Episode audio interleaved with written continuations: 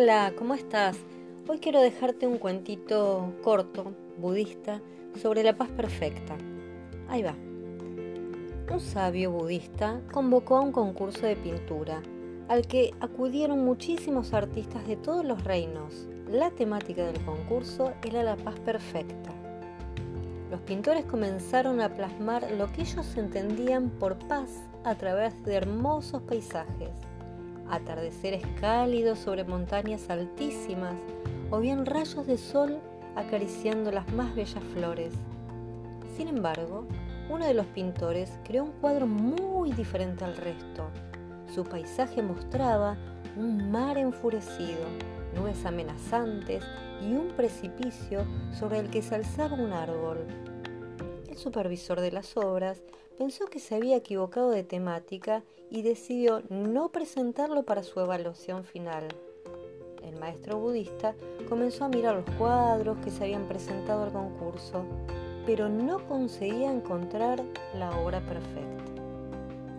¿No se ha presentado nadie más? preguntó. Bueno, solo queda un cuadro, pero no tiene nada que ver con la temática que habíamos pedido, dijo el supervisor del concurso. Sea como sea, si se ha presentado, tiene derecho a que su obra esté entre todas estas. Deja que lo vea.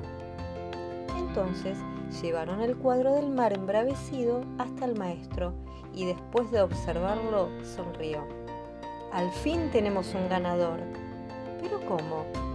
¿Es el cuadro que representa la paz perfecta? No puede ser, exclamó el supervisor. Sí, lo es.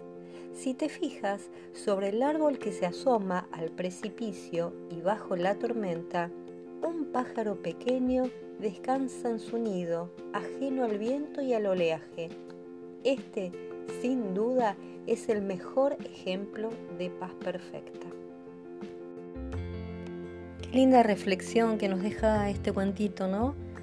Y qué difícil es muchas veces sostener la paz interna en el entorno en el que uno vive, con las cosas que pasan a diario, pero tenemos que intentar por todos los medios de sostener esa paz. Y yo agregaría también calma interna, porque como decía mi maestro de yoga, es muy fácil sostener paz y calma en un ámbito donde está todo calmo, tranquilo, donde todos somos solidarios y estamos armoniosamente conviviendo en un lugar.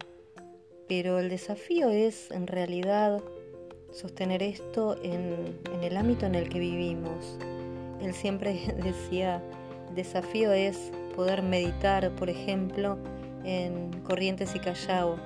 Para los que no conocen, Corrientes es la avenida más importante de la ciudad de Buenos Aires y es muy transitada, hay mucha gente, muchos autos, muchos ruidos, mucho de todo y poder estar en calma y en paz en ese lugar y poder llegar a hacer una meditación en esa zona es realmente haber logrado conseguir el objetivo.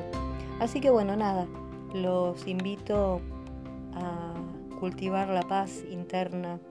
A mí, a decir verdad, algunas veces me sale, otras no. Soy humana, como todos, pero sigo intentando. Así que nada, les dejo un abrazo gigante y disfruten todo a pleno.